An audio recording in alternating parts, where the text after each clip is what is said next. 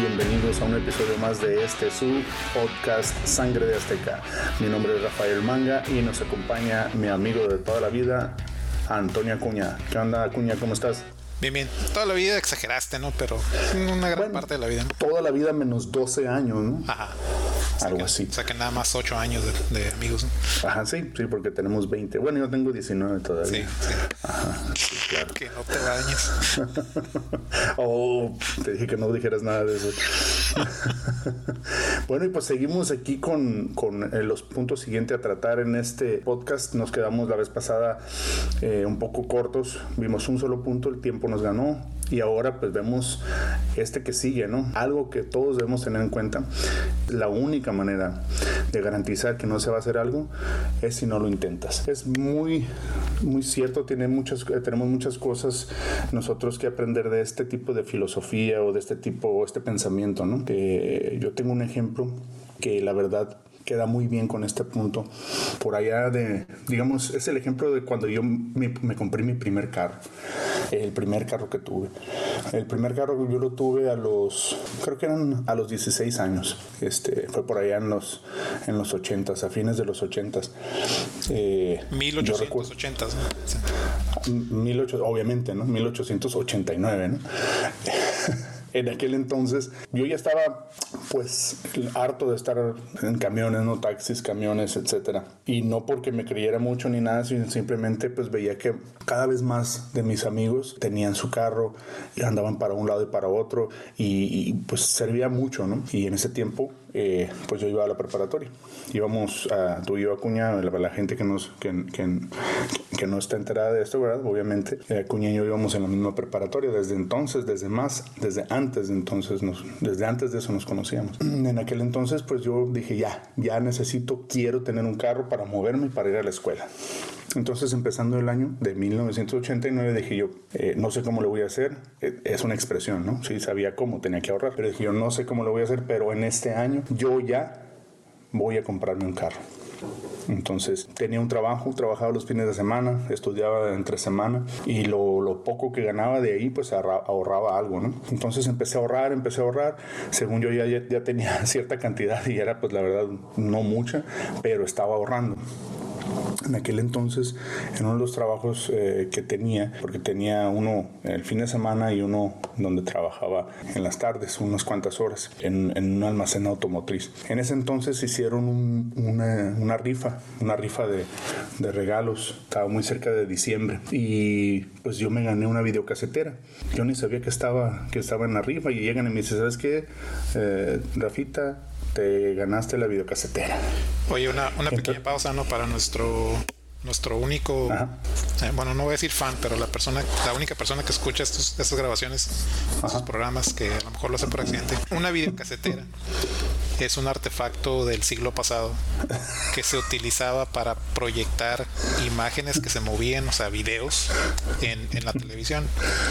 Ahora, una televisión es un artefacto en el que reproduces videos, ¿no? Que nada más para eso sirven. Bueno, al menos en aquel entonces nada más para eso servían. La videocasetera eh, funcionaba con videocassettes, que básicamente pues era una cinta magnética en la que se grababan todas estas eh, imágenes y sonidos que luego se, por medio de la videocasetera unos cabezales que leían esas, esas cintas y, por medio de un cable se conectaban a la televisión. Un cable es un artefacto que se utiliza para conectar señal de un punto a otro punto por medio de, de conductores. Este, ahora yo sé que en la época moderna pues todo se hace inalámbricamente, ¿no? Antes se utilizaban cables, ¿no? Así como los que ven a veces en, lugares colgados de, poste a poste, ¿no? Por, los que pasa electricidad, pues también antes los usábamos, en, aquellos tiempos los usábamos para otras cosas. Entonces, nada más por si estaban dudando, ¿qué será una videocasetera? Este, e, eso, eso era. Ya no, es, esta tecnología ya obsoleta que ya no existe, pero eso era lo, mejor de aquel entonces. yo todavía tengo una, ¿eh? tengo la última que compré, todavía la tengo. Sí, y pues, había dos. Museo, ¿no? Creo. en el museo, sí, de antigüedades. Sí. Eh, no, pues es cierto, es cierto. Y qué, pues sí, qué, qué, chistoso y a la vez medio triste por la edad que uno tiene, que no es tanta, que se tenga que explicar, pero sí es cierto. Videocaseteras ya no hay casi ninguna, ¿no? Este, pero sí, en ese entonces estaba muy de moda la videocasetera y como dijo Acuña, pues era para ver películas. Había dos formatos de películas. ¿Tú recuerdas cuáles eran esos, Acuña? Eh, sí, había el formato bueno y el que yo tenía. El, formato bueno se llamaba VHS. Ese pues había, era el popular, no había cualquier película que quisieras rentar en un lugar donde rentaban películas, porque había negocios que, que, se dedicaban a la renta de películas. Imagínense como un Netflix, pero en el que había gente y todas las cosas que están en Netflix, cada uno de los episodios o series o películas eran un videocassette y tú tenías que ir físicamente, rentarlo y llevártelo a tu casa y meterlo en ese artefacto del siglo pasado. Eh, pues eh, había el VHS que pues el 99% de las cosas que había en el lugar de renta eran estaban en VHS y luego estaba el otro formato que se llamaba beta o que le decíamos beta pero se beta. super betamax. Oh, es cierto es, ese es el que yo tenía porque nos engañaron y nos dijeron que era mejor y que era el futuro pero pues, en realidad era, era el que nadie quería y nunca fue popular. Y ibas a la tienda de renta de videos y si, si salías con una película de cantinflas tenía suerte, ¿no? Porque en realidad había puro cochinero en, en, ese formato, Nadie quería apoyarlo y por eso se desapareció antes que el VHS. Es cierto, es cierto, tienes razón. Eh, eh, de hecho, yo tiempo después me compré una, una videocasetera de, de, beta, ¿no? De Super Betamax. Yo no me acordaba que se llamaba Super Betamax. Yo creía que, era, creía que era nada más era beta o Super Beta pero, pero super Betamax. Y sí es cierto, como dice Cuña, en aquel entonces para las personas que no saben, los, los, que no alcanzaron a, saber, no, alcanzaron a ver, a ir a un negocio de renta de, de, videocassettes, eh, había algunas modalidades, este, después se hicieron diversas modalidades, ¿no? Pero de las primeras era donde tú entrabas al, negocio, perdón, y veías eh, todas las películas, las veías en cajas, o sea, en, cajas de, del tamaño de, un videocassette. Y si tú querías, si querías saber si había una película o que ibas y las veías físicamente, la caja que estuviera, eh, en la parte de abajo tenía dos fichas de, de cartoncito, una de un color, de diferentes colores, y una era la VHS y otra era la beta. Obviamente había más fichas de VHS, ¿verdad? Eh, en ese entonces Después yo compré una película de, de perdón, una videocasetera beta y, y, pues como dice Acuña, ¿no? Eh, casi no había nada casi no había nada. Eh, se supone que era lo, mejor y pues no. No sé por qué. Y de veras no sé por qué eh, desapareció si era más chica, ¿no? Ahorita todo lo más chico era lo, que se iba haciendo, las cosas más chicas, los celulares y demás, eh, fueron, fueron los que fueron prevaleciendo, pero esto desapareció, el beta. En aquel entonces no existían los celulares, ¿no? O, los que existían eran un maletín que era la batería y el celular estaba pues más grande que tu cabeza, ¿no? Es como un ladrillo gigantesco, en serio. no, más que un ladrillo, no eran como, un ladrillo y medio. cierto. Y, pues era tecnología que estaba fuera del alcance de la mayor, de la mayor parte de la población. Antes en aquel tiempo un lujo era tener un, teléfono en casa. O sea, yo no tenía teléfono en la casa, eran nada más los que los, los pudientes. Pero bueno, ya eh, regresando al tema, en aquel entonces, les, les, repito, me gané una rifa de una videocasetera y, y pues yo emocionado, ¿no? Pero me dicen, eh, me dice mi jefe, ¿quieres la videocasetera o quieres el dinero? Ah, pues yo tenía mi plan. Yo ya había hecho mi plan a principios de año y dije, el dinero me vendría mejor porque me quiero comprar mi carro. O sea, programarme desde un principio ayudó a que en el momento decisivo, en un momento decisivo, en ese momento en particular, pudiera tomar la mejor decisión, que fue pues pedir el dinero. Adelante, elegí, elegí el dinero y pues no, no fue tanto, ¿no? Me dieron ¿Qué fue? No recuerdo, creo que fueron como 120 mil pesos de aquel entonces, o sea, 120 pesos de ahorita. Y eso junto con la inmensa cantidad de 100 dólares que yo tenía ahorrados, pues me compré mi primer carro. Un pariente me recomendó un amigo de él que luego me recomendó el primo de un amigo y me dijo dónde podía ir para que pasando un callejón oscuro y después por abajo de un alcantarillado y luego subía y luego bajaba de nuevo y decía unas palabras ahí claves y ya me podían vender un carro. No, no es cierto, no, no, no fue tanto, ¿no? Pero, pero me recomendaron a, a, a, cierta persona, a un conocido y me vendieron mi primer carro. Mi primer carro, recuerdo muy bien, fue un, un Valiant 63 de eh, motor de 6 seis, eh, seis cilindros en línea, ladeadito. Eh, ¿Sí lo recuerdas, no, Cuña? Sí, eh, de hecho era, un, era un carro que recuerdo que decíamos eh, entre los que los que siempre andamos de rete contigo. Bueno, los que, cooperamos para gasolina. que, era, un carro que simultáneamente era un carro del pasado, porque pues era más viejo que el año en el que estábamos, y un carro del futuro. Porque tenía la particularidad de que los cambios eran botones y estaban en un lugar que no tenían nada de sentido en cuanto al diseño del carro. Estaban nada ergonómicos, ¿no? Nada, ergonómicos, nada. Haz de cuenta que parecía que era el botón para prender las luces y de repente lo ponías en drive. Cierto, cierto. Sí, sí estaba, estaba, estaba muy suave ese carro, no estaba. De, hecho, eh, hasta recuerdo que batallaste cuando lo vendiste, ¿no? Porque no porque no se quisiera vender, sino porque no te querías hacer no te querías deshacer de él. No me crees, es cierto, es cierto. Es cierto lo que dice Acuña. Este tenía los cambios todos los que tenemos este un carro, hemos tenido un carro, los cambios están en la eh, hay una palanca de cambio, ¿no? Es una palanca de cambio ya sea automática, está cerca del por más antiguos que sean, no están cerca del, del lado derecho del volante, pero este caso no tenía palancas, tenía botones. Era un botón para la, para la este, reversa, otro botón que decía N de neutral, otro botón que decía 1, 2 y otro que decía D. Así es. Entonces. Oye, oye, gracias, doctor Ciencia, por explicarnos los cambios que existen en los carros automáticos. Es que, eh, pues es que se lo tenían. bueno, pues era. Fíjate que ahorita ya no tienen tantos, ¿eh? O sea, ya no hay, ya no hay uno o dos, primera, segunda D, neutral, ni reversa, ni parking, ¿no? O sea, ya. Sí, no, no, por eso que gracias por ciencia. Sí, gracias, gracias. Yo sé, yo sé. Eh, contribuyo a, la, a esta información para que todo este tipo de cositas y de historias no se pierdan a través de los años y los siglos. Así es, gracias. Por nada.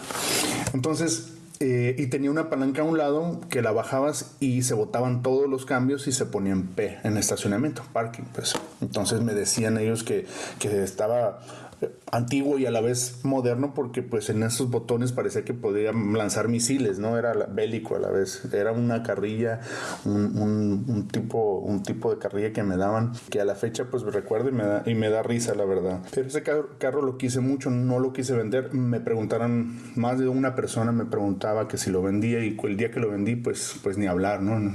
A veces tengo que vender cosas para hacerse de otras. Pero lo que voy amigos es que yo me fijé una meta. Sabía yo que con a lo mejor con el poco dinero que yo ganaba por ser estudiante y trabajar a la vez, pues no iba a ser muy suficiente. A lo mejor el poco dinero que ganara en un año, pero yo, dije, de alguna forma se va a lograr. Y me programé, me programé y sucedió cualquier oportunidad, la primera oportunidad que vi, ¿quieres el dinero en lugar de, tu, de tu premio? Sí, y lo hice, lo busqué y lo conseguí. Entonces, esto regresa al punto del inicio de este programa, ¿no? La única forma de garantizar que algo no se va a hacer es si no lo intentas. Tienes que intentarlo para poderlo hacer. Y de alguna forma te pones en un canal, en una zona y llamas, llamas cosas, ¿no? Mentalmente eh, atraes lo que quieres. Por eso eh, eso también tiene mucho que ver con el pensamiento positivo y demás cosas. ¿Tú, tú cómo la ves, Acuña? ¿Qué piensas? Sí, fíjate, el, e, eso es algo que ya, ya desde hace algún tiempo para acá yo he pensado que el, tiene mucho que ver con la mentalidad que tenemos a veces los mexicanos o muchos mexicanos. y a lo mejor no se limita a México, ¿no? Pues, pero es algo, algo que se da mucho en países de Latinoamérica. Es que tenemos la mentalidad de que si algo no se puede hacer, si mucha gente intenta hacer algo y no lo pueden hacer, que no vale la pena intentarlo porque ya muchos trataron y fallaron. Entonces, si tanta gente falló o si tantos que conocemos fallaron, pues, pues no se puede hacer. Cuando en otros países que, que tienen mentalidad un poco diferente, a veces lo ven del punto de vista de que si mucha gente ha fallado es porque no ha llegado la persona correcta para lograrlo. Exacto. Entonces esa, ese es un, un, cambio muy sutil en la manera de pensar que te puede llevar, llevar a un punto en el que generas innovación, que generas cosas nuevas y cosas buenas, pero, pero tenemos muy eh, grabado eso en nuestras mentes eh, y no necesariamente porque lo hacemos nosotros, ¿no? sino porque es algo que vamos aprendiendo desde una pequeña edad y se da mucho en, en, tanto en las cosas que nos dicen la gente que conocemos cuando vamos creciendo, como a la, al mensaje que vemos en, en las, por ejemplo, en las películas clásicas que, que vemos todo el mundo cuando estamos chicos. Eh, como por ejemplo las películas de Pedro Infante. Pues, las películas de Pedro Infante son muy bonitas, pero al mismo tiempo son malas. Eh, y son malas porque em, fomentan esa mentalidad de que es difícil para ti hacer algo sin, si mm. alguien no te ayuda. Aparte de eso, pues también, eh, pues como digo, fomentan el mensaje de que cuando tú haces algo y cuando tú logras algo, eh, todo el mundo te apoya, este, todos tus amigos son tus amigos conforme lo vas tratando de lograr. Pero cuando lo logras, cambias. Eh, cambias y, cuando cambias ya dejas a todos esos que te ayudaron cuando estabas en camino a llegar a donde querías llegar. y, y, como digo, pues fomenta esa mentalidad de que pues cuando ya llegó la persona a donde quiere llegar, mucha gente empieza a pensar, pues qué le pasó, ¿no? Se le subió al, al, fulanito, ¿no? Se le subió al manga, Vamos a decir, un ejemplo. Y como mexicanos tenemos ese, esa, ese pensamiento colectivo, ¿no? De que, de que alguien viene de abajo y está batallando, no tiene dinero, está, está haciendo un esfuerzo, lo está logrando, le echan porras o le echamos porras, pero cuando llegan a la cima donde, de lo que quieren llegar, ya los queremos tumbar. En el momento en el que llegan, los queremos tumbar. Y un ejemplo muy controversial que mucha gente tiene conversaciones alrededor de esta persona es el, boxeador que ahorita es muy famoso, ¿no? Canelo Álvarez. Es cierto. El, Canelo, cuando venía de abajo hacia arriba, pues toda la gente decía el Canelo es el futuro, ¿no? El, el Canelo va a ser el, el gran campeón que está buscando México. Y cuando llegó a ser el gran, el gran campeón que estaba buscando el país, todo el mundo ya lo odia, ¿no? Ahora dicen, no, no pelea con peleadores buenos, no, no pelea como pelean los mexicanos. O sea, al parecer pelear inteligentemente es, es anti-mexicano. eso es lo que yo, la conclusión a la, que yo he llegado. Cuando, por ejemplo, lo comparas con, con grandes peleadores que, que en, de Estados Unidos que hacen lo mismo y aquí pues son, eh, o en Estados Unidos los, los que los aman, porque dicen, mira qué inteligente, ¿no? Mira que inteligentemente manejó su carrera, salió del box y no estaba tocado, no, no se quedó, no quedó tontito después de tanto golpe, ¿no? porque nunca lo golpeaban. como Floyd Mayweather, ¿no? Floyd Mayweather es el, clásico ejemplo, ¿no? Entonces, es a lo que voy, pues es una mentalidad distinta, ¿no? Una, forma distinta de ver las cosas. Yo sé que no es todo, o sea, no es bueno generalizar a toda una población, eh, pero es, te encuentras más gente que piensa así que gente que no piensa así. Cierto, es cierto. Yo creo que eh, el error en el que caemos, porque me cuento entre esas personas, ¿no? Ahorita que estás hablando en estos momentos, que hablas de, como pones como ejemplo, este, al Canelo Álvarez, ¿no? Yo creo que el ejemplo o, el error en el que caemos más bien es el comparar al campeón actual, al Canelo, comparar sus peleas con las peleas de otros boxeadores que hemos visto y que nos han dado emociones inigualables. nada más por decir a dos, con estos dos ya tenemos a Julio César Chávez y este, es más, eh, Julio César Chávez, a, Barrera y, al, y al, a Juan Manuel Márquez. Estas, estos tres eh, boxeadores eh, nos ha tocado ver o sea, verdaderas guerras, ¿no? Y no es que no, no supieran defenderse porque les, golpeaban y se aventaban, se lanzaban a golpes y contar de, de dar uno, quería, eh, estaban dispuestos a recibir dos o tres o esquivar o algo. Pero simplemente este, fueron en su tiempo eh, muy aguerridos, eh, verdaderas guerras, ¿no? Y la cosa con el Canelo, en mi opinión, es que no le hemos visto una así o una de dos, o él es realmente el mejor en estos momentos y cualquier boxeador que le pongan perderá con él, eh, eh, o, él lo hará ver este, eh, como, realmente mal, eh, él a sus contrincantes porque el Canelo es demasiado bueno o algo, algo está raro, ¿no? Eh, como dices tú, se cuida, ¿no? A lo mejor sí, sabe escoger sus peleas aquí y allá porque quiere llegar más allá, ¿no? Quiere llegar más allá y quiere llegar sin lesiones, ¿no? Este, pero, pero de que hay, de que ha eh, obrado inteligentemente y que ha llevado su carrera de una manera muy buena, eh, eso es, eso es este, innegable, la verdad. Sí, yo digo que, bueno, tú, estás dando el perfecto ejemplo del, de la mentalidad, desafortunadamente. Sí, de hecho, sí. El, porque, el, digo, lo, encajonamos a la gente o los ponemos en una caja en la que cumplen con, con una de dos cosas, ¿no? o es uno de nosotros o es uno de ellos. Esa es la mentalidad que tenemos. Entonces, y ya depende de ti, de con cuál caja te alineas, porque a lo mejor el uno de nosotros para mí es diferente que el uno de nosotros para ti. Pero a, lo que iba con mi punto o, con, el, con el ejemplo que estás dando a dar es que, que como, como población colectiva, los, los mexicanos tendemos a irle al débil, tenemos a irle al pobre, al débil, al que está empezando, al que va para arriba, al que tiene hambre, ¿no? Exacto. Eh, pero cuando llegan a un punto en el que ya, ya, ya llegaron, ya tienen dinero, ya hicieron algo con, con, con la profesión que decidieron escoger para, para aplicarse, pasan de la caja de es uno de nosotros a es uno de ellos. Es muy, es muy raro el, el y esto te lo puedo dejar de tarea o se lo podemos dejar de tarea al, al, a la una persona que escuche esto, ¿no? Pero piensa. Ya subió a cuatro, ya subió a cinco. Sí, Pero piensa en. Ups, ya bajó a tres.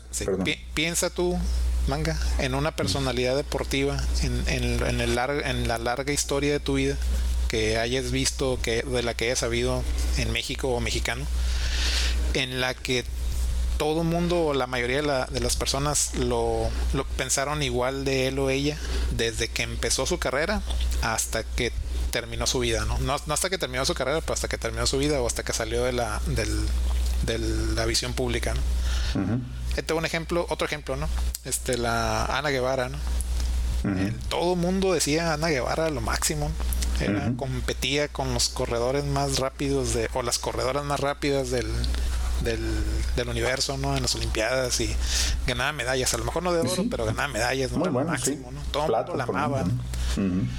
Este, hasta que llegó un punto en el que se hizo uno de ellos. Cuando se hizo uno de ellos fue, pues empezó a salir en la televisión, ya tenía dinero, este, exploró una carrera en la política. Todas esas cosas la sacaron de la caja de es una de nosotros a ponerla en una caja de es una de ellos ahora. Ahora su, su, intención no es competir, competir por nosotros, ahora está compitiendo por ella misma.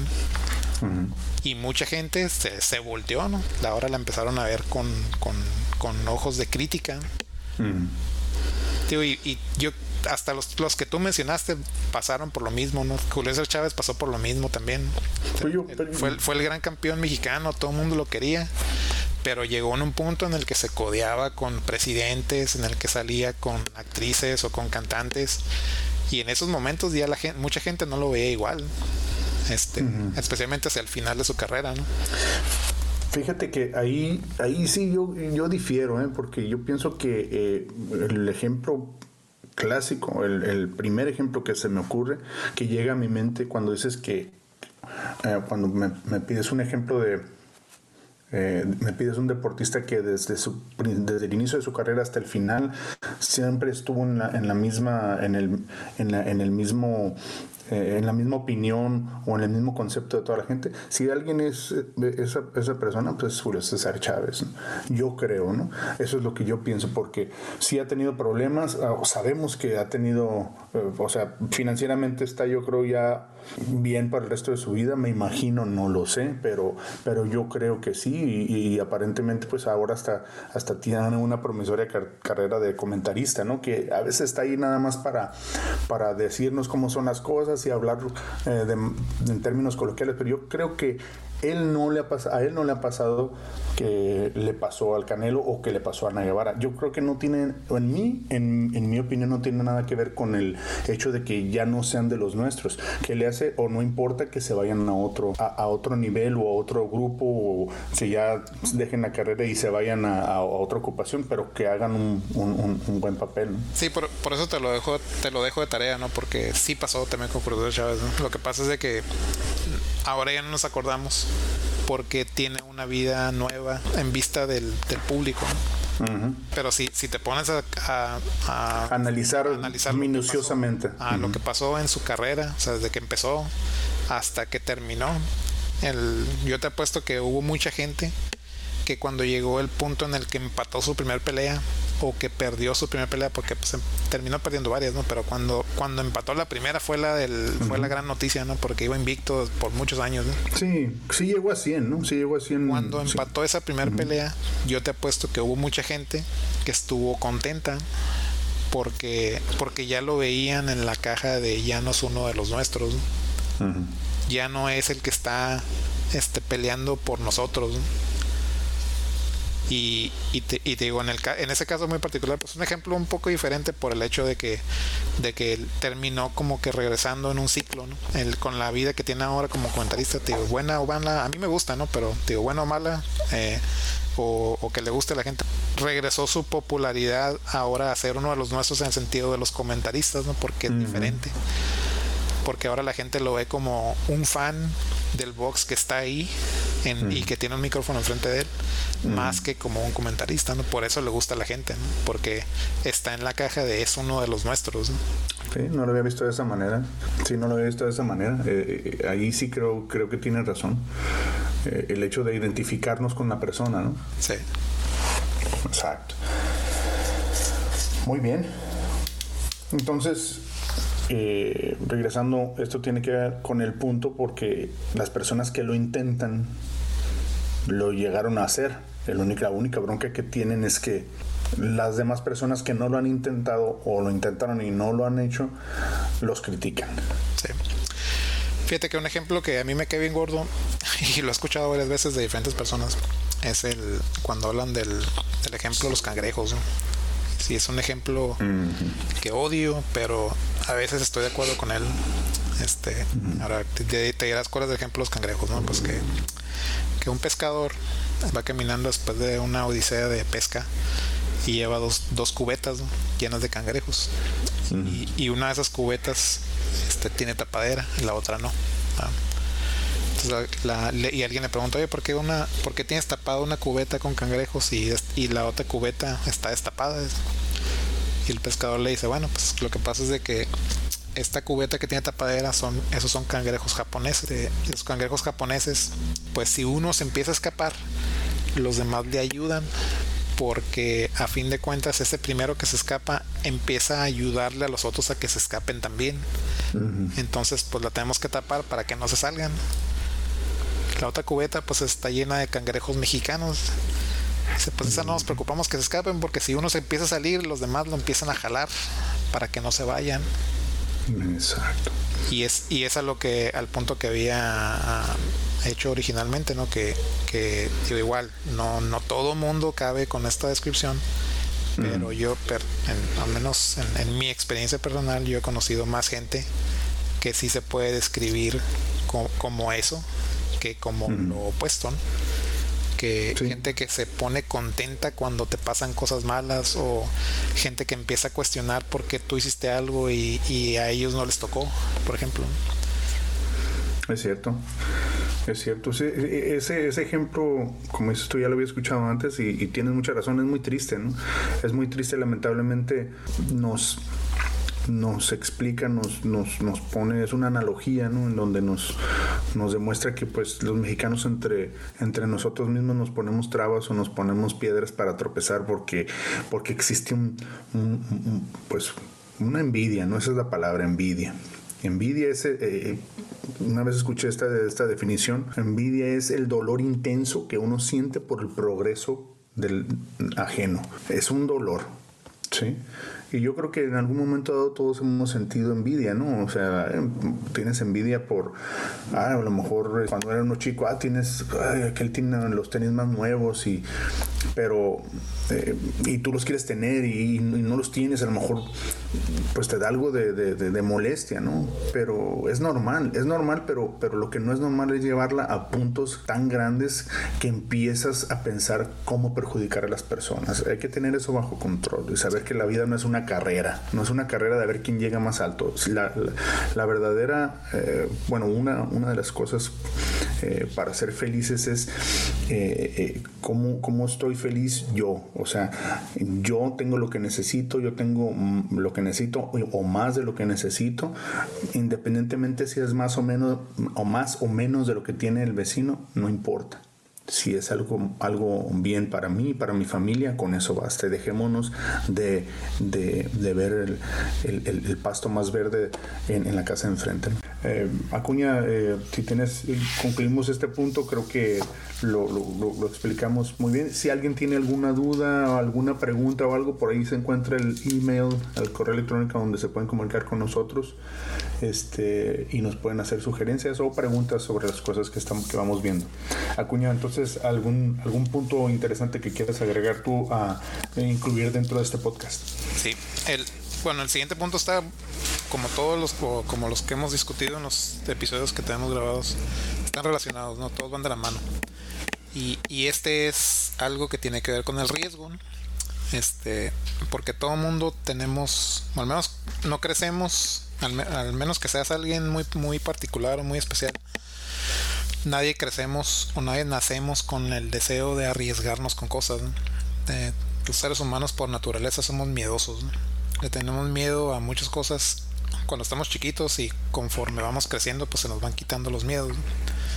Pero a veces, pero pues ese miedo lo traemos eh, por naturaleza porque por la protección y la, y la sobrevivencia, Porque cuando vivíamos en cuevas y que cazábamos animales, pues no era bueno que tú salieras solo como niño a ver si podías agarrar un, tigre, ¿no? Diente de sable. Ah, sí, el diente de sable, ¿no? Ah, porque a lo mejor el, que salía comido pues eras tú, no era el tigre, ¿no? Entonces ese espíritu de sobrevivencia, ese espíritu de, de hacer que de tu comunidad, pues te generaba o te engendraba ese miedo para que tú formaras parte de una, una comunidad porque colectivamente eras más fuerte que tú solo, ¿no? Entonces, en épocas modernas, pues ya no tenemos que arriesgarnos con muchas de esas cosas que pueden nuestra, nuestra vida en riesgo.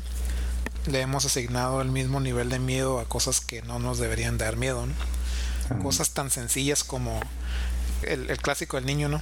Este, ve y pregúntale al señor cuánto cuesta esto, ¿no? Que te dice tu mamá. Entonces, las mamás no lo hacen porque les da flojera ir a hacerlo ellas, ¿no? Lo hacen porque quieren que, se te quite el miedo de ir a hacerlo tú, bueno, con pausa. Yo sí lo, yo sí lo hacía por flojera, se le decía a mi hijo. Ah, sí, por, eso dije las mamás, no los papás. Ah, oh, ah perdón. prosigue, prosigue, perdón. Sí, sí, cierto. Entonces, e, ese tipo de cosas, o la época en la que vivimos, pues nos ha orillado hacia el lado de que le tenemos miedo a cosas que no a las que no le deberíamos de, tener miedo porque a fin de cuentas no nos van a causar ningún daño físico si nos pasan o si no nos pasan cosas como pues eh, levantarte enfrente de una de un lugar donde hay mucha gente y hablar enfrente de ellos eh, es eso el, yo que escuché un chiste un chiste que está basado en una estadística que dice que dentro de las, los 10 miedos más grandes de los seres humanos este la muerte es el número 2 pero hablar en público es el número 1 en serio entonces eso quiere decir que en un funeral pues tú preferirías ser el que está dentro del, del, este, del ataúd que ser la persona que está hablando por el que se murió. Wow. Nunca lo había visto de esa forma. Ah, ese es el chiste, ¿no? Pero en fin. El, pero sí es una estadística, ¿no? Cuando le, cuando le preguntaron a gente qué es lo que más miedo te da, este, la cosa que quedó en primer lugar era hablar en público porque a mucha gente no se le da, mucha gente tiene miedo y tienes que hacerlo varias veces para que te acostumbres a la situación y que se te quiten los nervios de hacerlo, ¿no? Porque todos hemos pasado por eso la primera vez y la primera vez para mí fue muy difícil, Conforme vas a agarrar una experiencia, pues empiezas a agarrar algunos trucos y, y empiezas a, a reconocer patrones de cosas que puedes hacer para que se te quiten esos nervios. ¿Tienes algún recuerdo memorable de, de, de, esa vez que, te, te, costó bastante hablar frente al público? Sí, una, de hecho fue un entrenamiento, ¿no? Un entrenamiento que se llamaba eh, pues public speaking, ¿no? Este, que hablar en público, ¿no? Y en la primera presentación, te cuenta que el primer era un entrenamiento como de dos o tres días. Y el primer día, la primera asignación era escribe una presentación de ti mismo, ¿no? Entonces, ahí tienes que poner, pues no, pues que yo soy fulanito de tal y, y fui luchador profesional y volaba desde la tercera cuerda, casi cosas que, que tú has hecho, ¿no? Lo normal. Lo normal, ¿no? Ajá. Inventé la racarrana y, y la película de Nacho Libre fue basada en mi, en mi vida, así cosas por el El flaco y bueno, el gordo. Entonces, cuando cuando terminabas de hacer eso, que te daban como, no sé, 20 minutos, media hora para hacerlo, te parabas enfrente de todos y dabas una presentación. Entonces el tema se, se, volvía secundario porque pues estabas hablando de ti mismo, ¿no? No, no hay un tema que mejor conozcas que ti mismo, ¿no?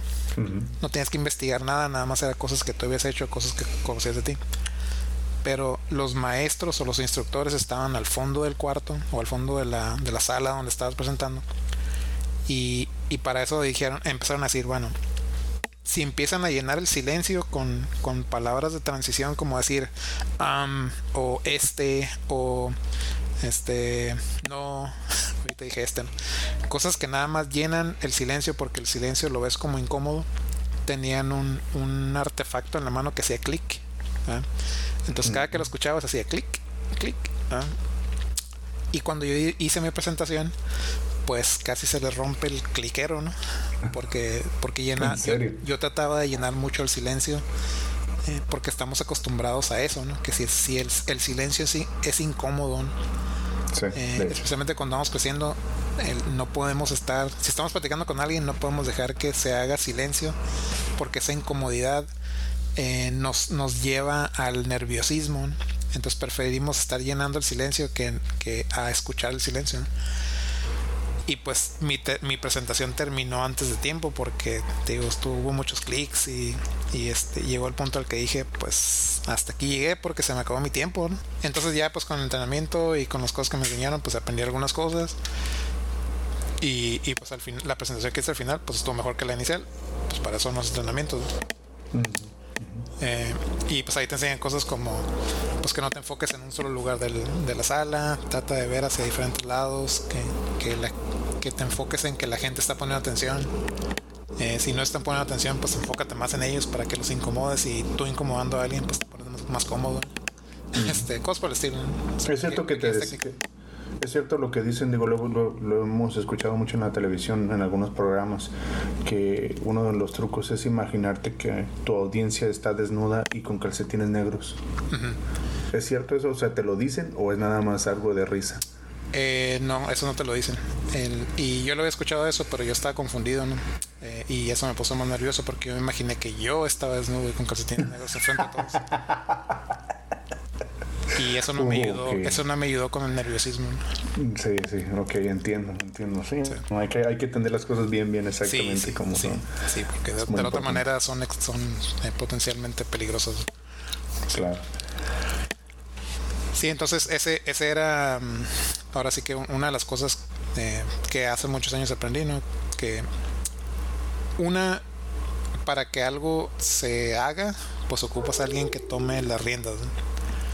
Y, y, el que toma las riendas, a pesar de la mm, imagen que dé externa a lo, a lo que es, eh, está haciendo, eh, lo más probable es de que esté sintiendo nervios por tomar las riendas, especialmente si es con algún grupo de personas con las que normalmente no interactúa.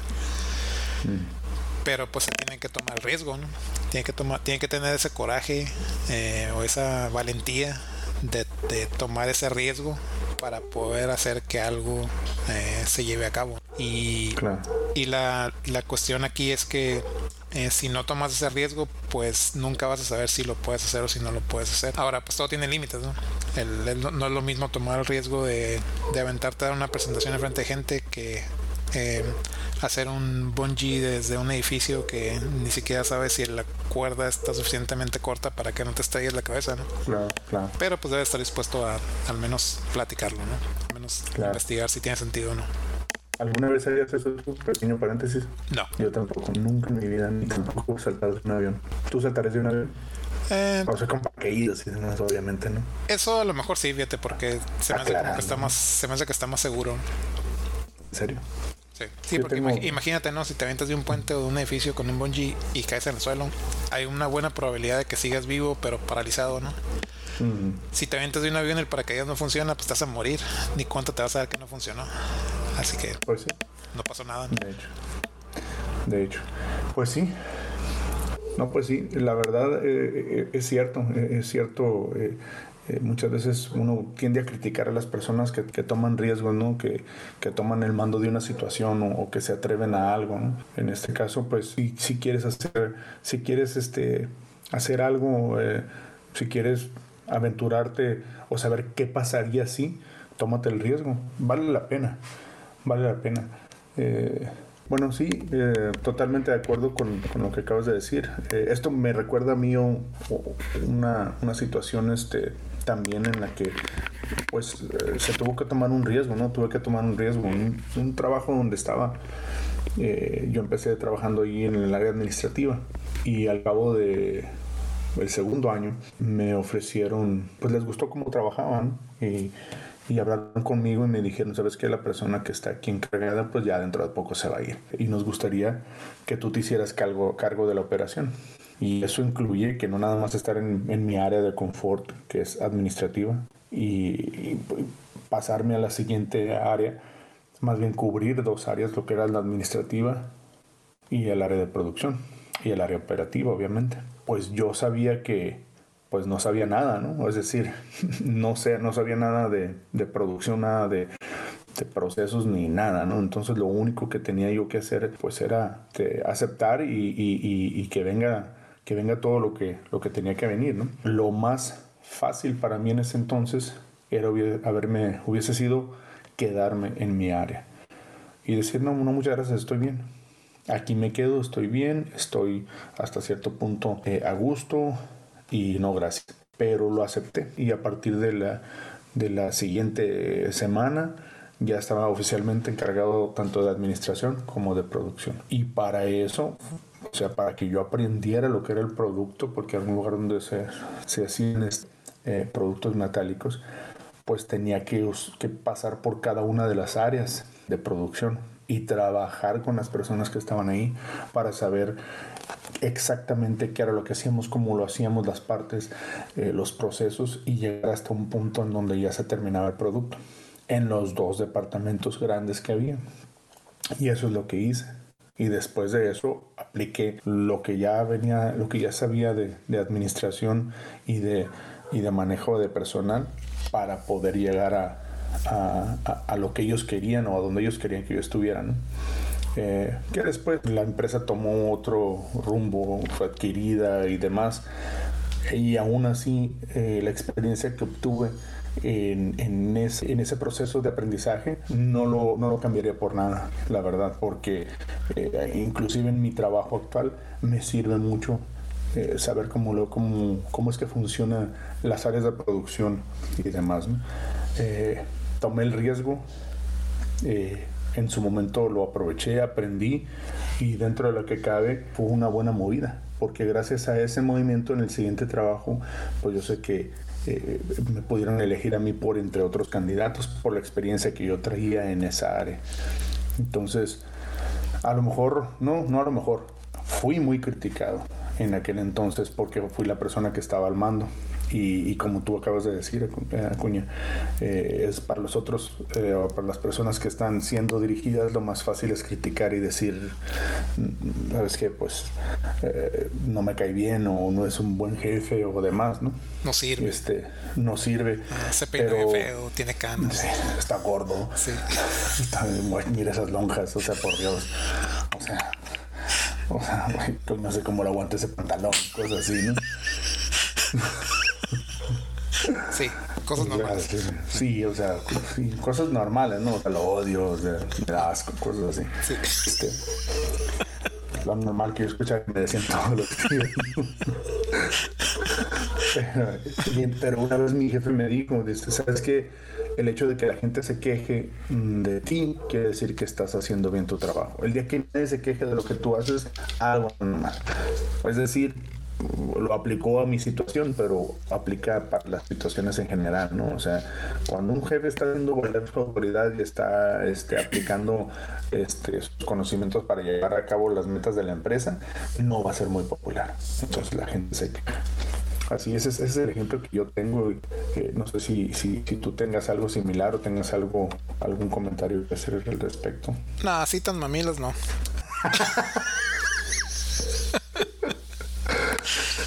para mí son cosas más básicas, no son eh, como por ejemplo la primera vez que manejas un carro tú solo, Este, te da miedo. Eh, por más que practiques con alguien que te está enseñando, que te está ayudando, la primera vez que vas tú solo, o que o que te metes a una carretera después de nada más practicar en, en calles normales, no lo vas a hacer hasta que no te arriesgues a hacerlo. Y pues cuando lo una vez que lo haces y que te das cuenta que no era nada del otro mundo, pues te das cuenta, ah, pues sí, era, era un riesgo, pero, pero qué bueno que lo hice. Entonces, pues principalmente para mí el, lo importante de este punto es que, que tomar riesgos es, puedes tener uno o dos, uno dos posibles resultados. Un resultado es de que la cosa que quisiste hacer, que creíste que no podías hacer, sí la pudiste hacer. Y eso es un resultado bueno. Y el otro resultado es de que de haber fallado aprendiste una lección. Que también es un resultado bueno. Exacto. hay gente que lo toma como, como no, no lo pude hacer y fracasé y ya me voy a rendir en volver a hacer esto en toda mi vida. Eh, parecen exageraciones, pero sí hay gente que hace eso. Eh, pero hay gente que, el, o la manera que lo debemos de ver es o, o, lo logramos o aprendimos algo, ¿no? O es, o es un, un, un, éxito o una lección. Entonces todos los fracasos pues deben, deben de tomarse como una lección que aprendiste para que la utilices en el futuro para que puedas lograr algo que quieres hacer. Ese es el, el ahora sí que el resumen principal de este punto número 2 de este día. Fíjate que tienen razón. Y, y esto me, me, lleva a un ejemplo más sencillo. Una vez que la familia nos fuimos a, a un fin de semana a un lugar en donde, un bonito lugar, un, un este hotel muy apartado de, de la, del ruido y demás. Y ese hotel tenía su, su pequeña mini, un estero pues. Me acuerdo esa vez que rentaban jet skis y pues yo renté uno y me subí con mi hijo y andábamos en el jet ski. Andábamos para arriba y para abajo y dije, uy, esto está bien fácil de, de conducir. Una de las cosas principales que te dicen en eh, cuando estás manejando un jet ski, que yo no sabía obviamente, es que las vueltas no las des a baja velocidad. Porque las vueltas si las das muy cerradas y a baja velocidad, ¿qué crees? Pues te vas a hundir. Y eso fue lo que pasó. Aparte que pues estoy gordo, ¿no? Eh, dimos la vuelta a baja velocidad eh, y, pues nos volteamos. No pasó nada, teníamos el chaleco. Mi hijo estaba muy preocupado por mí, estaba chico en aquel entonces, yo creo que tendría como unos 20. Sí, tendría como unos 18, fue, bueno, 19, pues fue este fin de semana pasado. y el jet ski nomás aguantaba pues así el peso de una persona normal y mi hijo y yo pues estamos algo grandes, ¿no? O sea, y pues ni modo, ¿no? Entonces en ese entonces pues mi hijo yo creo que tendría unos cinco años y, estaba muy preocupado. Eh, las personas eh, llegaron y nos ayudaron eh, y, y, me volví a subir, nos subimos y llegamos de nuevo a la orilla. Yo tenía dos opciones en mi mente, ¿no? Obviamente nos vamos y jamás volveríamos a ver un jet ski y no nos volveríamos a subir. Y eso se le iba a quedar muy grabado también a mi hijo. O nos volvíamos a subir y dábamos una vuelta de nuevo sin caernos y ya nos bajábamos. Entonces eh, opté por la segunda opción. Le dije a mi hijo, vente, vámonos, ahí hay que subirnos. No, pero ya nos caímos. No, no te preocupes, esto no nos va a ganar. Y nos subimos, dimos no una, sino dos vueltas a lo que era el pequeño lago ahí, el estero, y regresamos bien. Obviamente yo ya tenía la experiencia de qué no iba a hacer, ¿no? Para que no volviera a pasar. Y yo creo que eso lo tomamos como un algo positivo y no se quedó como, y fue la vez que nos caímos y nos ganó esa situación. Ese, ese sería, en resumen, el, o, o, la vivencia o la anécdota que yo tendría para ese, para ese punto. Bueno, pues entonces eh, estamos viendo de nuevo el, reloj. Eh, alcanzamos a incluir dos puntos en este podcast. Muchas gracias a todos los que nos están escuchando, miles y miles y miles de personas, cientos de miles que nos están escuchando en todos lados alrededor del mundo. Estaremos aquí en el siguiente, en el siguiente podcast con nuevos puntos para platicar con ustedes. ¿Algo quieras agregar, Acuña? Sí, cualquier pregunta, sugerencia, por favor manden un correo a sangreaztecapodcast.gmail.com y pues hasta la próxima. Cualquier duda, cualquier, cualquier este, opinión, cualquier este, pregunta, lo que quieran, mándanos a sangreazteca.podcast.gmail.com No te lo sabes, ¿eh? Espérate, ¿cuál era? Sí, sangreazteca.podcast. Sí ¿Sí? gmail.com. Sí. Ok. Cualquier duda, comentario o sugerencia, o simplemente para mandarnos un chiste o algo, aquí estamos. sangreazteca.podcast.gmail.com Nos vemos el siguiente episodio. Hasta luego, Juña. Rayo. Oye, si, ya había, dicho, si ya había dicho toda la información, ¿por qué la tuviste que repetir? Para aprenderme. Quita la parte donde yo la hablé. Donde yo hablé. Hasta luego, amigos. Que estén bien. Saludos, Rayo. Sale, bye.